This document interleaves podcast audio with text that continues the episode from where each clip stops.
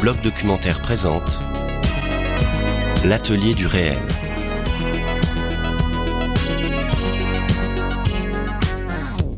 Bonjour à tous et à toutes, je suis Fanny Belvisi et je vous retrouve pour un nouvel épisode de l'Atelier du réel, le podcast du blog documentaire réalisé en partenariat avec la SCAM. Aujourd'hui, nous avons rendez-vous avec la productrice de documentaire, Juliette Guigon, de Quark Productions. Bonjour Juliette. Enchantée. Juliette, cela fait près de 27 ans que Quark Productions existe. Vous travaillez à deux dans cette structure puisque vous êtes accompagnée de Patrick Vinocourt. De quelles envies ou de quels besoins est né Quark? Moi, je travaillais dans une société de production qui était animée par euh, deux producteurs qui s'appellent Georges Benayoun et Paul Rosenberg. Et moi, j'étais très très jeune et j'ai travaillé au documentaire. Très rapidement, c'était une passion et j'ai été dans un endroit absolument incroyable qui faisait des films euh, formidables.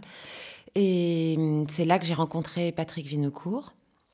Et ensemble, on a, on a concocté notre coup, eu envie de. Euh, Ima euh, de, de forme. Et on en a profité, on s'est rapproché en se disant, ben, toi, tu as envie aussi? Ben, moi, moi aussi, j'ai envie. J'ai envie de faire du documentaire et que ça. Euh, on s'est rapproché comme ça. Patrick euh, a dit, allez, on y va, on se lance. Et ça a démarré comme ça. On a démarré avec les quelques réalisateurs qu'on connaissait d'avant, tout petit. Et surtout, on a démarré quand euh, personne ne vous connaît dans une chaîne. on a démarré très rock'n'roll, c'est-à-dire avec des films autofinancés. Et alors, quand vous vous êtes lancé dans cette aventure, comment est-ce que vous avez défini la couleur que vous souhaitiez donner à Quark? Je pense qu'on ne s'est pas du tout parlé de ça ensemble. Notre envie, elle était simple. On, a vu très vite qu'on partageait les mêmes goûts, qu'on aimait les mêmes films. T'as vu celui-là, t'as vu ça. Et donc, très rapidement, c'est comme euh, quand vous rencontrez quelqu'un, hein, de faire, euh, faire alliance avec quelqu'un, c'est tout d'un coup de rire des mêmes choses, d'être euh, indigné par les mêmes choses. Et donc ça, ça suffit de partager ce terrain-là politiquement, émotivement. et, donc on n'a pas défini. Ça n'a pas été formulé Non, pas du tout. Pas du tout. C'est toutes ces formules avec les notes d'intention de producteurs sur les, les les homepages des sociétés de production, défendre le travail d'auteur, etc. Ça vient un peu après, mais, mais le goût, euh, c'était le nôtre et on le partageait. Vous dites que ça vient après et donc rétrospectivement, comment est-ce que vous qualifieriez la philosophie de Quark? On est tous les deux hyper attachés à, à deux moments dans nos visionnages, c'est quand on se marre et quand on pleure. Et, c'est un peu idiot, mais, mais en même temps, c'est une constante, c'est-à-dire que. Et on pleure pas forcément parce que c'est triste, hein, on pleure parce que tout d'un coup, euh, on est hyper ému de, de, voir un personnage se dévoiler. Se... Et puis, euh, pareil, quand, quand tout d'un coup, il y a un truc un peu particulier, qu'on se marre toujours au même endroit à chaque visionnage, en cours de montage, voilà, on se regarde, on dit c'est ça qu'on aime. Et, c'est quelque chose qui, reste tout le temps, peu importe les films d'ailleurs, que ce soit euh, un film d'archives d'histoire, un film euh, là euh, qu'on vient de terminer sur Simone Signoret, ou, la vie d'un personnage documentaire, je sais pas, comme dans Anaïs en va en guerre.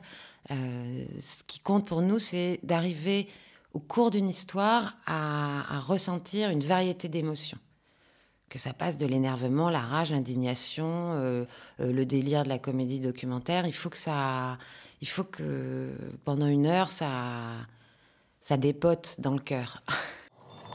Je peux tenir euh, une semaine entière à dormir 4 heures par nuit, mais au bout d'un moment, ça, ça, lâche et ça prévient pas en fait. Les nerfs qui lâchent et ces jours-là, faut pas me croiser. Ça, ça ne fait que rajouter au truc parce que non seulement je suis pas bien, au début je suis pas bien, après, euh, souvent c'est la colère qui prend le dessus, mais pour moi c'est une façon de me protéger en fait. Parce que quand je suis en colère, je suis pas, je suis pas triste sur le coup. Après, je le suis parce que ce que je dis quand je suis en colère, je, je l'assume pas et, euh, et après je m'en veux. Après, je suis triste, mais sur le coup, ça me protège en fait. Je suis moins mal que si j'étais juste triste, pas en colère quoi. Enfin, je sais pas comment expliquer en fait. Ça me donne de la force d'être en colère, mais mais c'est passager parce que ça dure quelques temps et puis quand la colère descend, souvent je suis encore plus mal. Vous, Juliette, qu'est-ce qui vous a motivé à devenir productrice? Est-ce que c'est le, fruit du hasard? Ou bien est-ce qu'il y a eu un documentaire qui a été un déclic pour vous faire partir dans cette voie? Alors, ça a démarré assez jeune. Euh, au moment de, remplir des dossiers avec des lettres de motivation et de mentir dans des lettres de motivation en disant ah mais qu'est-ce que j'ai pour les facs hein, qu'est-ce que j'ai envie de faire etc et puis euh, tout d'un coup une petite voix en moi qui disait mais euh, mais t'es beaucoup trop euh, organisé en fait tu t'occupes des autres etc pour pour penser à faire un film toi-même mais très vite, la, question s'est posée et dans, le même mouvement, euh, elle s'est arrêtée et, et, cette envie de la production est arrivée hyper simplement. Passer sa vie au cinéma, ça suffit hein, pour se demander euh, à quel endroit on a envie d'être. Et hum, voilà. Et c'est né euh, très vite. Sur le goût des films, pareil. Alors c'est vraiment grâce à Ima Production, cette boîte où j'avais 20 ans j'ai pu voir euh, des réalisateurs euh, passer qui avaient des formes très différentes et, on faisait une revue documentaire pour euh, ce qui s'appelait à l'époque la 7 Arte pour Thierry Garel. Et moi j'étais assistante et c'était avec des jeunes réalisateurs qui sortaient des écoles de cinéma européennes. Et donc ça a été un endroit incroyable parce que c'était des courts-métrages documentaires. Et à l'intérieur de cette variété de courts-métrages j'ai pu faire mon œil et mon goût surtout me dire qu'est-ce que j'aime Juliette, quelle est votre vision euh, du métier de productrice? Comment est-ce que vous le pratiquez? Je commence à en avoir une maintenant, plus claire, pour la, définir. Euh, mon compagnon, quand il me voit de temps en temps à la maison, parler avec les réalisateurs en fin de journée, souvent le dimanche à 17h, quand tout le monde a une petite angoisse, euh, me dit Tu me fais penser à la bergère et euh, qui revient des champs et, il faut aller tous ensemble se remettre dans le chemin. Et il y a quelque chose comme ça de d'essayer de, rassembler plein de euh, plein de moments qui font un film et d'être euh, un petit point central où les choses peuvent converger, d'en faire un peu la synthèse et hop de rediffuser de l'énergie, des conseils, de tout un tas de choses. Et donc on récupère comme ça un espèce de mouvement extérieur des auteurs, des réalisateurs, des réalisatrices, des autrices. Et, de tout ce mouvement comme ça créatif, hop, on le, je le reprends vers moi, on le rediscute et on, se renourrit de tout ça et on avance ensemble de cette façon-là. C'est un jeu de réverbération en fait, vous vous renvoyez des énergies. Euh, oui, j'ai l'impression qu'on renvoie, alors on rassure aussi, mais il y a une façon aussi de d'écouter pas mal et de d'arriver à, à, lire euh, ce qu'il y a au fond des, des réalisateurs et des réalisatrices. Je trouve que aujourd'hui, je me rends compte à quel point, après avoir travaillé autant avec des expériences de film avec euh, une même réalisatrice ou un même réalisateur, de voir à quel point les films leur ressemblent. Et que finalement, bien comprendre quelqu'un qui est en face de soi, c'est aussi l'aider à comprendre ce qu'il est en train de faire. Et, moi, ça me touche incroyablement de voir, euh, si on prend les films d'Ariane Doublé, on travaille avec elle depuis plus de 20 ans. Et plus je la connais, plus je trouve que ces films parlent d'elle. Et ça, ça, peut être plus évident euh, peut-être du côté de la fiction ou de la littérature. Et là, ces dernières années, j'ai été sidérée de voir à quel point, euh, mais vraiment, hein, de, nombreux films qu'on produit sont des, des bouts d'autoportraits des, des réalisatrices et des réalisateurs. Des prolongements d'eux-mêmes, en fait. Ah ouais, ouais, ouais. C'est assez fascinant et, et, et, depuis que je le vois mieux, j'ai l'impression que je produis mieux. En fait, leurs films vous donnent une connaissance très intime de qui ils sont. Oui, alors le, le fait de bien, de, de bien partager, euh, de, de, parler longtemps du film et puis de se connaître. Parce que c'est pas. Euh, c'est ce que j'aime aussi dans le documentaire, c'est que. Et de la façon dont on le, le pratique, hein, parce que je ne pense pas que ce soit pareil partout. Mais euh, c'est pas. Euh, euh, on n'est pas là à se raconter nos histoires personnelles du matin au soir, mais c'est assez ouvert parce que, parce que la façon dont on travaille, oui, je peux tourner la semaine prochaine, non, je peux pas, j'ai mes mômes, j'ai une garde alternée, c'est compliqué. Donc tout se mélange un petit peu. Et le fait de bien se connaître, ça, ça, permet d'aller faire résonner des choses. Le matin, on déjeune, on voit la mer. Jusqu'au soir. Regardez, ils ont fait la tente, les familles. Vous avez vu? Ils vont faire des pique-niques pour toute la journée. Parce que le Marocain, il aime faire des pique-niques avec la famille sur la plage. Ou dans les coins de verdure aussi, hein, ils aiment ça. On en voit tout partout dans le Maroc. Quand on n'est pas au bord de la mer, vous voyez des familles entières dans les palmeraies. Ils amènent le tadjine, ils amènent la théière, ils amènent tout. Ils font le petit feu là par terre, ils sont 15 là autour. Mais c'est vraiment, ça fait chaud au cœur de les voir comme ça. Et si vous allez vers eux, ils vous font manger avec eux. Hein. Ah c'est quelque chose que on a perdu chez nous, ça. Il y avait sur un, film qu'on a produit il n'y a pas très longtemps un réalisateur qui s'appelle Mehdi Aoudig. Euh, il a fait un très beau film qui s'appelle Une caravane en hiver, qui, qui met en regard des camping-caristes retraités français qui viennent s'installer au Maroc. Et puis, euh, il construisait un film très d'ambiance comme ça, qui n'était pas évident sur la, en termes de narration.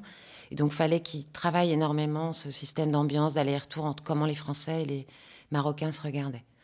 Puis à un moment, le film avait du mal à avancer euh, au tournage. On parlait beaucoup comment attraper un regard marocain. Et donc pas mal de questions se posaient. Donc on en discutait ensemble. Et puis tout d'un coup, il y a quelque chose qui m'est venu de, du réalisateur. Et je me suis souvenu que son père était marocain et que sa mère était française. Je lui ai lui demandé de m'envoyer une photo de ses parents. Et et il m'a envoyé une photo de ses parents jeunes amoureux dans les années 60. Et tout d'un coup, j'ai compris le film qu'il faisait. Cette façon qu'il avait de, de regarder les Français et les Marocains côte à côte dans une relation euh, assez tendre. Et, à partir de cette photo, on a retrouvé du souffle pour son film et on a trouvé la fin du film. Voilà. Donc c'est ça une sorte d'intimité, ou en tout cas, enfin, je pense qu'on peut parler d'alliance, de bien se connaître et de bien se rencontrer. Euh, alors, si vous deviez faire rimer produire avec un autre verbe, qu'est-ce que ça serait? Est-ce que ça serait euh, s'engager, batailler? Ça rime pas vraiment, mais en tout cas. ça rime pas, oui. quel serait le verbe que vous pourriez accoler et qui compléterait euh, produire? Je pourrais dire aimer. Je pourrais dire aimer parce que ça rejoint ce que je disais tout à l'heure. autour de la rencontre, c'est-à-dire que sur des films, c'est des moments très intenses de, découverte du monde. C'est une découverte avec, euh, avec euh, un réalisateur ou une réalisatrice. Et ça, c'est des moments très forts. Euh, c'est rencontrer des personnages documentaires. Et nous, ici, dans le bureau, de temps en temps, on, se parle, mais presque en réplique documentaire. C'est-à-dire qu'il y a des moments euh, de films euh, avec des personnages qui ont, dit des choses incroyables. Et ici, dans le bureau, on se les ressort parce que ça fait partie de nous. Et, on demande des nouvelles. On est content d'avoir des nouvelles des personnages des films. On est content. Euh, oui, il y a une porosité entre le, film et la vie. Voilà, alors ça peut arriver qu'il y ait des réalisateurs beaucoup plus éloignés, euh, qui font euh, des choses dans leur coin, qui ont moins besoin de nous, qui échangent moins euh, et qui font, voilà, qui sont très solitaires dans leur rapport à leur film. Et puis, nous, ça ne nous empêche pas d'avoir une admiration secrète et donc de le vivre, nous, de notre côté, assez intensément. Quelle est votre approche lorsqu'un réalisateur vous propose un film? Qu'est-ce que vous regardez? À quel moment vous commencez à croire au projet, euh, à l'histoire que le réalisateur vous raconte?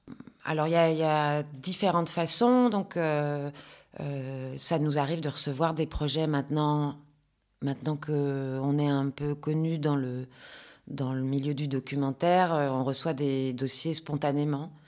Et puis il y a tous les réalisateurs qui nous connaissent, qui nous appellent et, qui racontent des films un peu rapidement au téléphone ou qu'on voit un bout de dossier. Enfin, il y a plusieurs façons. Mais hum, notre façon d'accrocher, euh, ça passe souvent quand même par une façon de, de raconter euh, une vraie histoire. Ça pourrait être une fiction. Donc ça, euh, autour d'un, d'une accroche qui se déroule assez facilement, on embraye, nous, rapidement.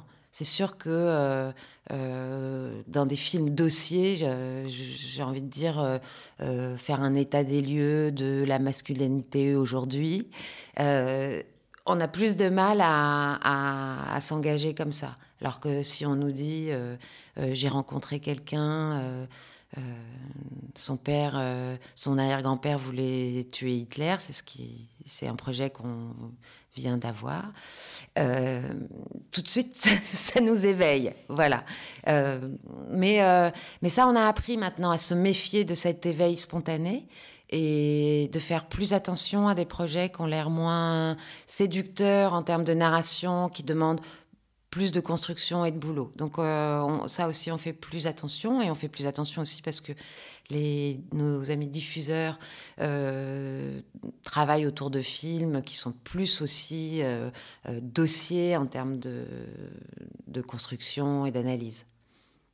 Alors, puisqu'on parle de votre collaboration avec le réalisateur, quelle place occupez-vous dans cette relation? Comment est-ce que vous intervenez, ou pas d'ailleurs, dans son processus créatif? Alors, notre intervention, elle est, elle est vraiment en amont, souvent, euh, au moment de cette fameuse étape d'écriture. Et euh, on se met autour de la table et puis on parle du film, on rêve le film ensemble. C'est-à-dire qu'on part euh, presque dans un peu une fiction dans tout ce qui pourrait arriver. Et on laisse parler la réalisatrice ou le réalisateur. Et, nous, on est très libre pour dire Bon, je vais peut-être dire une connerie, mais euh, qu'est-ce qui se passe si tu lui proposes de rencontrer, euh, je ne sais pas qui? Qu'est-ce que tu penses de euh, Voilà, donc nous, on, est très libre pour faire des propositions sur la narration. à eux en face d'attraper au vol ou pas. Et, et, ça, ça marche bien, ces allers-retours. Donc ça, c'est au moment de l'écriture, d'avoir comme ça des petites idées. Et puis, pour certains, il y en a qui, aiment bien nous parler en cours de tournage, comme ça, de juste raconter sa journée au téléphone. Et tout d'un coup, nous, ça nous fait réagir, me dire, mais c'est super ce moment-là, euh, euh, continue avec, ce, avec cette histoire-là, faut fouiller, euh, continue là. Et l'autre en face qui dit, ah bon, tu crois vraiment? Mais oui, moi, ça me plaît. Donc, nous, on se prend nous-mêmes comme spectateurs, c'est-à-dire que quand on sent que quelque chose euh, est un peu magique, nous fait marrer, euh, est intéressant, on, pousse derrière. Et puis ensuite, au montage, ça c'est notre euh, rôle plus classique, mais, mais ça peut bouger. À partir du moment où nous on se sent libre de dire les choses et que ça fait avancer et qu'on sent qu'en face le réalisateur est preneur de ça, on y va. Bastien Régnier n'était jamais en retard. Ce matin-là était ordinaire et le jeune homme fut le premier à se présenter au local du parti. Il passa par l'entrée de service, puis actionna le rideau de fer qui protégeait la vitrine. C'était un garçon de 20 ans, avec un corps massif doté d'un cou puissant que surmontait une tête ronde aux cheveux ras. Son visage exhibait un nez en trompette, des joues rebondies encore imberbes, des lèvres formant une moue délicate, détail qui laissait croire que l'enfance ne s'était pas encore entièrement évaporée. Pourtant, à l'observer plus longuement, on pouvait aussi noter les regards en coin des petits yeux bridés, qui témoignaient d'une conscience du monde déjà bien éprouvée. On vient d'entendre un extrait de La cravate d'Étienne Chailloux et de Mathias Théry que vous avez produit. Si on prend l'exemple de ce film, Juliette, qui a un dispositif narratif très singulier, est-ce que ça veut dire du coup que vous en avez discuté de ce choix ensemble et que ce parti pris est aussi le résultat d'un travail d'équipe? Ah oui, alors eux, ils sont le contre-exemple parfait de tout ce que je viens de dire. enfin, pas tout, mais d'une bonne partie.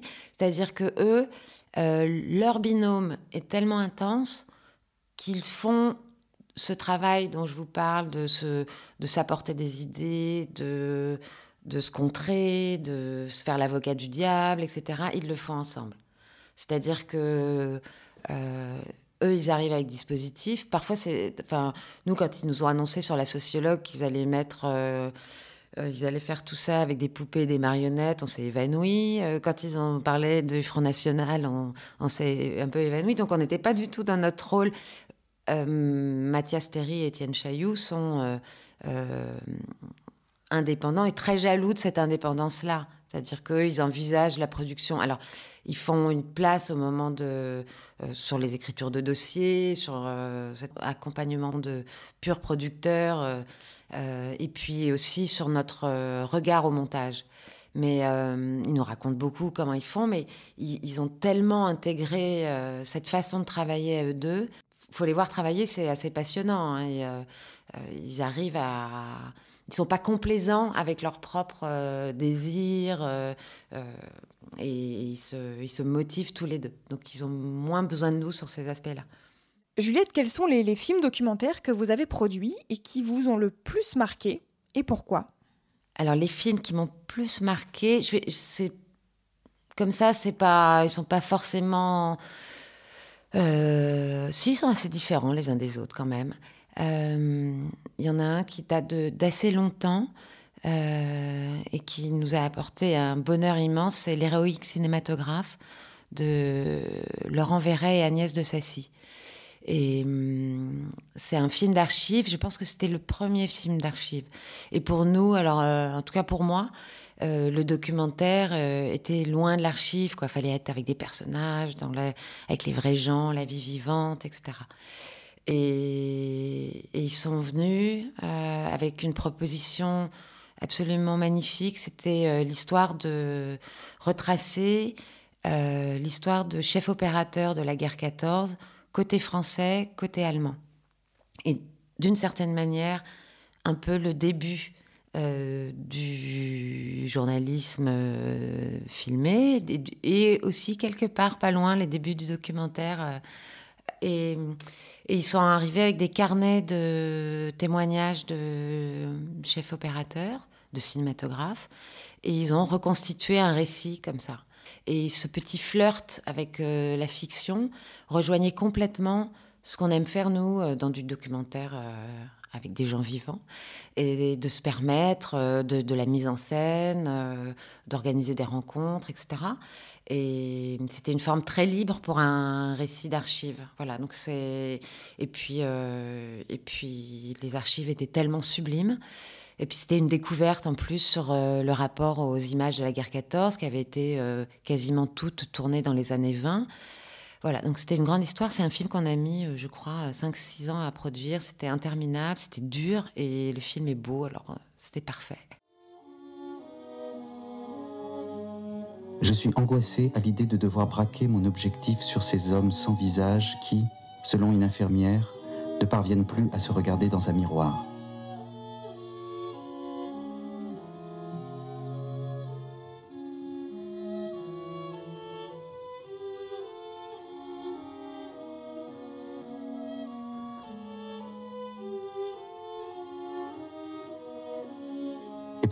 Chose incroyable, ils posent volontiers. Pire, certains exhibent leurs atroces blessures.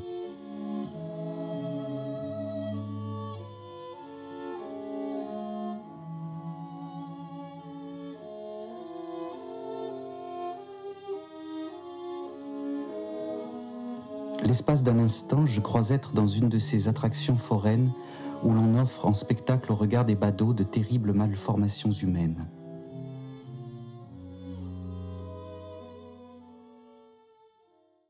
Film qui nous a marqué. Alors, il y a beaucoup de films d'Ariane Doublé qui, avec qui euh, on fait un grand compagnonnage.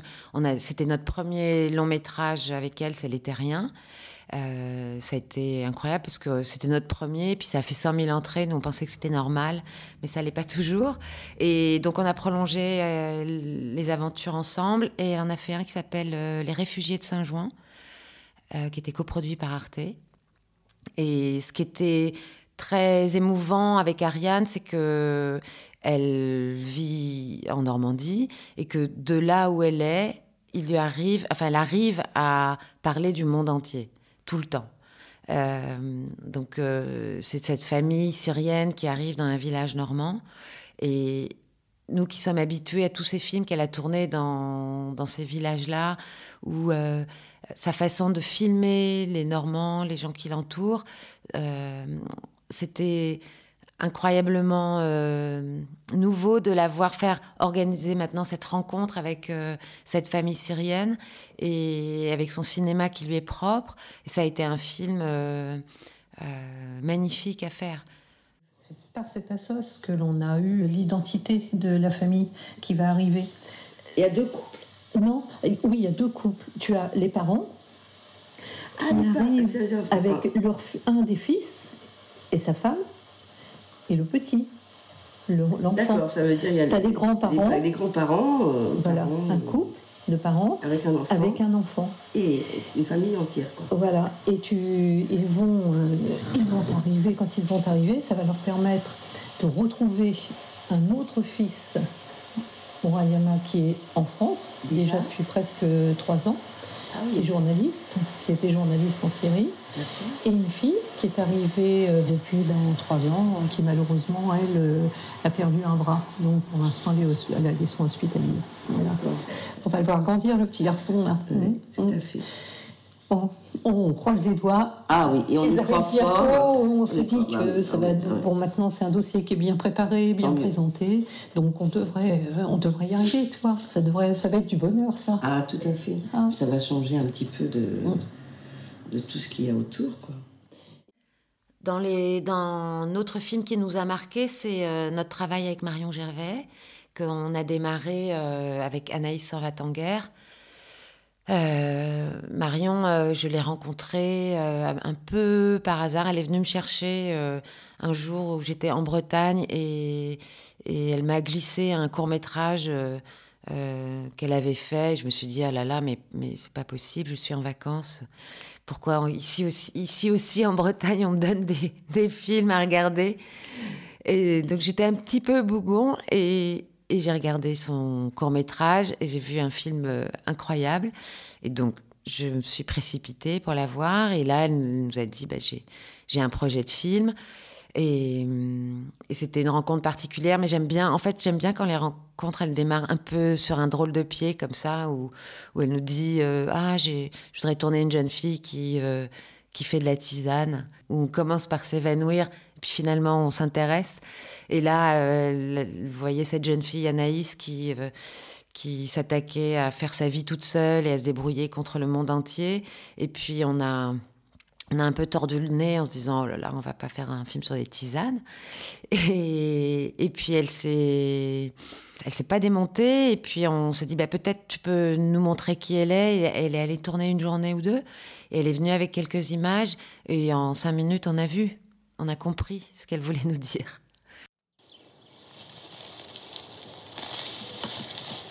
boulot, euh, un boulot qui gagne plein de fric juste avant. Mais quoi Je fasse call girl. quoi Cool girl. Cool girl Non, tu sais, les prostituées de luxe. Ah oui, ouais, ah, ouais. Elles gagnent bien leur route. Hein. Ouais, tu ouais. fais trois passes dans l'année, euh, t'es riche. Ouais, voilà. super. Bah, les éleveurs et les. C'est ça, hein. Les mecs, ils, ils croulent sous les dettes, quoi. Moi, ça m'angoisserait. Oh, là, journée de formation, les, les, éleveurs, mais ils investissent 500 000 euros, quoi. Il y en a, il y a peut-être presque un million d'euros. Je dis, attends, mais euh, je leur ai demandé, moi, mais vous arrivez à dormir la nuit? Oh, bah oui. Oui, moi, je pourrais pas, quoi. Enfin, euh, je serais complètement stressée, hein.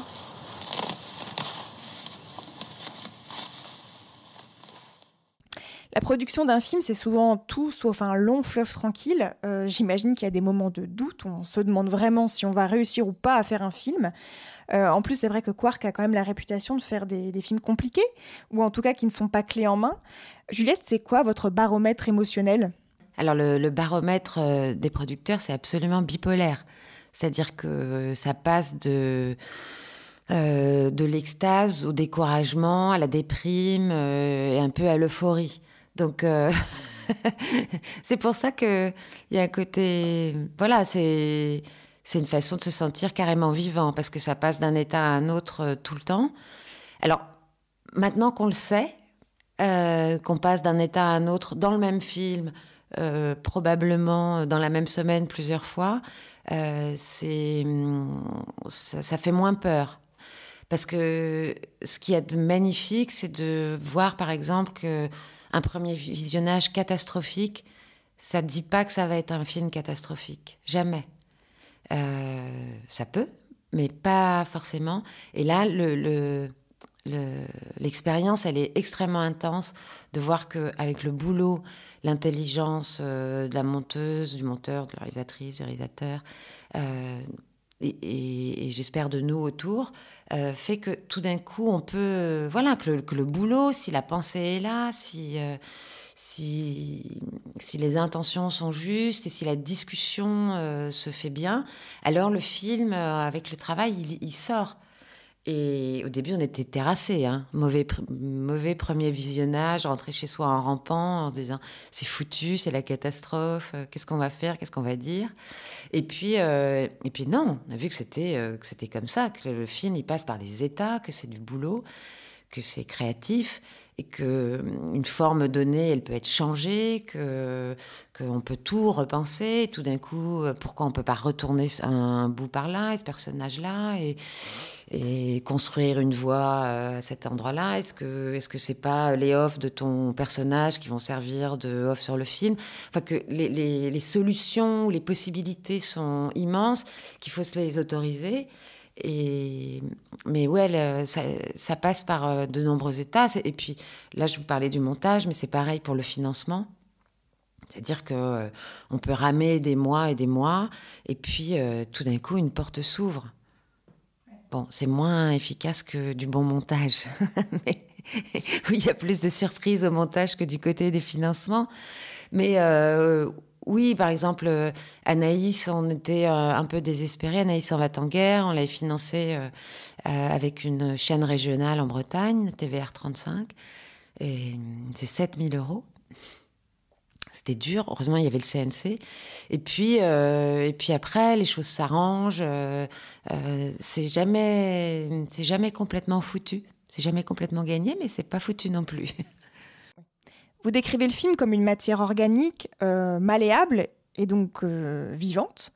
vous êtes d'accord avec le fait de dire que Quark produit des films qui, bougent Oui, oui, non, mais maintenant, pour, moi, d'avoir compris ça, que les choses étaient possibles.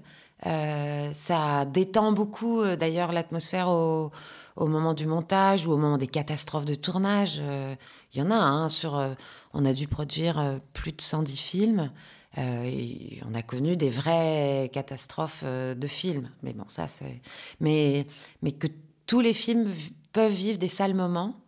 que ce soit des diffuseurs pas trouvés, euh, un personnage qui disparaît, qui veut plus, euh, un montage qui s'est mal passé, euh, plus d'idées, etc.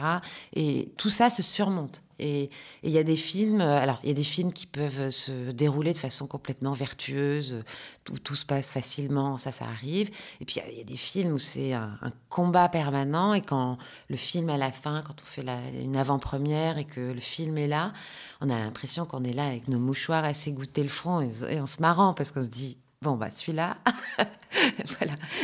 Mais par contre c'est marrant parce que ça ça a comme une persistance rétinienne c'est-à-dire que de temps en temps on peut retomber sur un des films ou je sais pas si on fait une, vérification d'une copie et puis on les regarde et, on ressent presque physiquement encore euh, euh, si ça été c'est produit euh, dans la douleur et la bataille ou si ça a été produit dans une forme de facilité. On, le garde en nous la façon de l'avoir accompagné cette souplesse des films que vous produisez, est-ce qu'elle agit comme une sorte de, de, garde-fou pour préserver une liberté et ne pas tomber dans des formes d'écriture attendues? Et, en fait, déjà, est-ce que vous êtes d'accord pour dire que Quark euh, trace des chemins de, traverse à côté des autoroutes du documentaire? Alors, en fait, euh, je pense qu'on nous connaît pour ça et que peut-être on nous connaît moins pour les autres, mais on, fait. Enfin. On produit pas mal de films, euh, plus dans, je sais pas, de ce qu'on appelle formaté. Mais c'est d'ailleurs une réflexion qu'on a eue ou un mouvement naturel. Euh, cette façon d'être euh, un peu dans des chapelles euh, de documentaires, en se regardant en chien de fusil avec ce qu'on pourrait appeler les agences de presse. Et on dirait qu'on ne ferait pas le même travail, par exemple, alors que ça a été un mouvement que nous, on a fait vers ces écritures-là et que les agences de presse ont fait vers le documentaire. Et je pense que c'est un mouvement qui a été plutôt vertueux pour les films ça, a pris pas mal toute la place en termes de diffusion. Mais nous, c'est vrai qu'on a fait des rencontres avec des réalisateurs beaucoup plus journalistiques, avec qui on s'entendait bien. Et, et, au début, on voyait bien les frictions, parce que euh, eux, je pense qu'ils nous regardaient en disant euh, ils font pas du travail sérieux, le fact-checking, ils connaissent pas, ou je sais pas quoi. Et puis nous, on les regardait en disant mais ils savent pas faire une séquence documentaire, ils vont recouvrir de voix. Et donc, ça, c'était vraiment du combat idéologique de chapelle où chacun se regarde vraiment en chien de fusil. Et quand on a fait des rencontres qui étaient de pures euh, rencontres humaines et qu'on s'est plus, on s'est dit c'est pas possible de pas arriver. Et en fait, il y avait plein de choses qui nous intéressaient chez eux, dans ce qu'ils pouvaient nous apporter justement de, de, travail, euh, de grandes enquêtes. Et puis il y avait des choses qui chez nous les intéressaient sur ce que nous on pouvait apporter justement sur ça, sur euh, la façon, la méthode de faire des films, d'être très proche aussi des films. Euh, enfin proche euh, d'être là pour eux. Et, on a appris ça beaucoup avec, par exemple, Anne Poiret. On a, voilà, au début, on se reniflait un peu en se disant, ouais, mais moi je suis pas comme ça, puis moi je suis pas comme ci. Donc au début, c'était un petit peu, ouais, je peux dire tendu. Ouais, ouais, elle elle a, je pense qu'elle avait souffert, et puis nous aussi. Et puis après, on a compris ce qu'on, ce qu'on partageait, ce qu'on avait en commun et ce qu'on pouvait mettre dedans. Et on a été super contents du résultat. Euh, je trouve que c'est des films, euh, bon souvent je pense que c'est pas mal de la géopolitique ou de la grande enquête, et des films qui ont moins cette forme euh, des images d'illustration. Par exemple, moi, dans, mon bureau, si un réalisateur dit je vais faire des illustres, j'ai l'impression que je vais tomber par terre. Je me dis mais où il parle d'un de, personnage documentaire et il dit mon perso. Et donc ça, moi, moi, c'est un langage que je ne comprends pas. Et puis j'ai fini par le comprendre. C'était pas grave.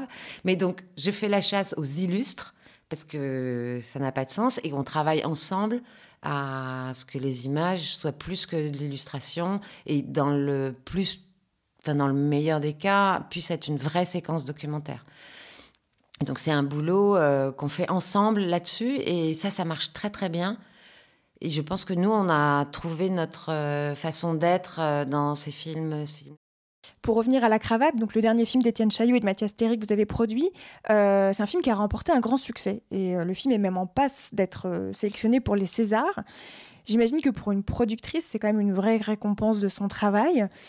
Mais finalement, quel que soit l'avenir d'un film, une fois qu'il est sorti, qu'il ne vous appartient plus, quelle est votre plus grande satisfaction? Oui, c'est marrant parce que euh, cette histoire de César, elle est loin de nous. Elle est loin de nous, je pense, parce que c'est un, film de cinéma et qu'une fois qu'on a réussi à amener le film jusqu'à la porte d'un distributeur, euh, après, le film s'éloigne très rapidement. Et par exemple, si on prend l'exemple de La Cravate, qui a été un film incroyablement difficile à faire et qu'on a financé seul jusqu'au bout. Quand je dis seul, je dis nous, Quark, seuls aussi les réalisateurs euh, qui l'ont porté avec leurs moyens, euh, euh, tourné avec leur matériel, monté chez eux. C'est-à-dire que on, peut parler d'une coproduction entre Quark et, et, les deux réalisateurs. c'était tellement violent à faire, c'était tellement difficile de pas être compris que le moment le plus fort pour moi, ça a été d'arriver à convaincre un distributeur. Et, à partir de ce jour-là, le jour où je lui ai donné le, film, quand, on a signé, quand on s'est mis d'accord, euh, moi j'étais, je pensais que mon, ça y est quoi, mon boulot est fait, le film il est là, il est en sécurité, j'ai l'impression que j'avais trouvé la maison et, et, et, un bon pull pour être au chaud. Et, tout ce qui arrive après, c'est de la satisfaction, sélectionner dans un festival, euh, les avant-premières, euh, mais, presque euh, le, décalage entre la difficulté à, porter ce film-là, d'avoir eu tellement de, mal à, le faire adopter par les commissions, les, les jurés de, de soutien, parce que c'était un film particulier et que c'était le Rassemblement national et que les les commissions avaient un peu, la trouille. Euh, quand je voyais les salles combles, les avant-premières, j'avais presque temps un goût amer de, voir que, ce film pouvait être extrêmement bien compris euh, par le public et et que ce qu'on avait échoué, nous, en tant que producteurs, à persuader euh, des gens des commissions du CNC, des gens dans les chaînes, euh, malgré, et, c'était d'autant plus amer, malgré le travail précédent qu'ils avaient fait et qu'on avait porté aussi tout seul. La sociologue et l'ourson, c'était un film qui a été euh, produit dans des conditions pareilles, très compliquées. Et moi, j'avais eu l'innocence de croire que après ce travail-là, et c'est pas Étienne et Mathias ont fait d'autres films avant, ils sont à chaque fois extrêmement créatifs. Pour chaque film, ils, euh, ils réinventent tout. Enfin, j'ai l'impression qu'ils se réinventent eux-mêmes. Donc c'est c'est deux réalisateurs euh, absolument passionnants. Et je, je, ne pouvais pas comprendre que dans une chaîne ou dans une commission de CNC, on ne puisse pas percevoir cette qualité-là et s'appuyer sur leur travail précédent. La cravate est sortie en salle, euh, au cinéma. Qu'est-ce qui fait que vous choisissez le, cinéma plutôt que la télévision pour la diffusion d'un film? Est-ce que les plateformes numériques ouvrent euh, des perspectives? Alors, le débat télé-cinéma, euh, il était assez clair dans nos têtes il y a 15 ans, 10 ou 15 ans. Il y avait vraiment des films avec des peut-être des écritures pour le cinéma qui nous semblaient plus évidentes. Euh, aujourd'hui, que tout est complexifié, euh, qu'on sait regarder un film sur une tablette sans problème, enfin que vraiment ça, ça a changé beaucoup de choses. Cette question, elle se pose de façon un peu nouvelle, mais en tout cas, euh, pour moi, il y, a quand même, on voit chez les diffuseurs, nous, on connaît les cases, on connaît très bien. Elles continuent de s'appeler des cases. Pour certains, c'est des mots obscènes, mais c'est des endroits qu'on connaît et, on sait très bien les endroits où on peut aller. Donc, un film comme La Cravate, il n'allait pas aller dans un film d'histoire, pas un film de géopolitique, pas un film d'enquête. Euh, il allait dans un film de société et les films, les cases de société à la télévision, ça va parler de, euh, euh, je sais pas, plus facilement de problèmes de société, euh, je sais pas, le viol ou des choses comme ça qui vont. Et et il y a quand même des endroits qui font la part assez belle et qui nous laissent libres de, enfin qui nous laissent, qui, c'est pas qu'ils nous laissent, c'est qu'ils encouragent et qu'ils ont envie aussi, comme nous, euh, d'avoir cette forme documentaire. Donc pour la cravate, on s'était tout à fait dit. Étienne et Mathias étaient absolument convaincus que c'était pour le cinéma. Mais euh, quand le, financement cinéma vous dit non, euh, enfin, on sait tous qu'on a très peu très, des très petites fenêtres de tir. C'est minuscule. Hein. C'est un coup au cinéma et deux cases à la télé. Il y avait éventuellement un ou deux endroits pour la télévision. Quand on vous dit non à un, on vous dit non à l'autre, etc., qu'il ne reste plus rien, euh, vous êtes tout seul, vous ne pouvez pas réinventer. Euh, donc, avant le débat avec les réalisatrices et réalisateurs, c'était euh, Ah, mais je veux, je veux plus la télé, je veux aller au cinéma. Et donc, maintenant que tout est un peu bouleversé, c'est plus ça. C'est Bon, bon, on demande à Netflix. Comme si finalement Netflix faisait, portait, euh, cette plateforme portait en elle-même une espèce de fusion mentale de je suis la télévision, je suis le cinéma en même temps. C'est extrêmement étrange comme sensation parce que, sans doute aussi parce qu'il n'y a pas d'identification de no notre part de cases. On ne dit pas euh, non, Netflix, il veut que de la géopolitique euh, en 80 minutes, etc. Bon, nous, on répond oui, Netflix, il veut que des séries avec des meurtriers à l'intérieur. Mais donc, euh, ce choix, il est, il est plus complexe maintenant pour nous, il est plus souple aussi. Euh, et comme le, comme le choix est très petit, euh, on, on, essaye un peu tout. Il y a des choses dont on sait absolument que c'est pas du tout pour la, le, la, salle. On parlait de Netflix. Juliette, euh, quels sont, à votre avis, le ou les défis pour les producteurs dans les années à venir? Alors, mon grand défi, c'est d'avoir le téléphone de Netflix. Donc si quelqu'un a le portable, le 06, le mail, quelqu'un avec un visage derrière. Donc euh, je le confesse, alors je pense qu'il y a des gens qui sont très copains avec quelqu'un chez Netflix, mais moi je connais personne. Et, donc dans nos réunions avec les, réalisatrices et les réalisateurs, euh, quand sort euh, immanquablement et Netflix si on leur proposait. moi, ça me fait rire parce que c'est très très loin de nous. Bien que je sois une grande consommatrice, il y a plein de choses que j'aime dans Netflix. Mais c'est loin, c'est loin physiquement. on ne se rencontre pas. Alors, euh, euh, je me souviens qu'au euh, Festival d'Amsterdam, il y avait une fille de Amazon qui était là, Amazon Prime, je pense, qui, qui avait une file longue comme un, pour un test Covid, qui attendait pour un rendez-vous. Et donc, ça me paraissait tellement incroyable parce que il n'y a, a, pas d'endroit pour moi physique, mental, pour aller se rencontrer. Donc, c'est pas des, hum, endroits et, c'est pas non plus. J'ai l'impression que c'est presque pas notre nature. Même si nous, on a aimé, par exemple, euh, là, pour moi, c'est une très grande découverte. On a fait des films pour Arte Reportage et hum, c'est un des endroits où on nous a le plus respecté en tant que producteur et, réalisateur. On fait des tentatives de reportage qui sont hyper belles. Euh, donc ça, on explore comme ça déjà autour de nous, avec des gens qu'on connaît, qui sont, qui sont d'un accès normal.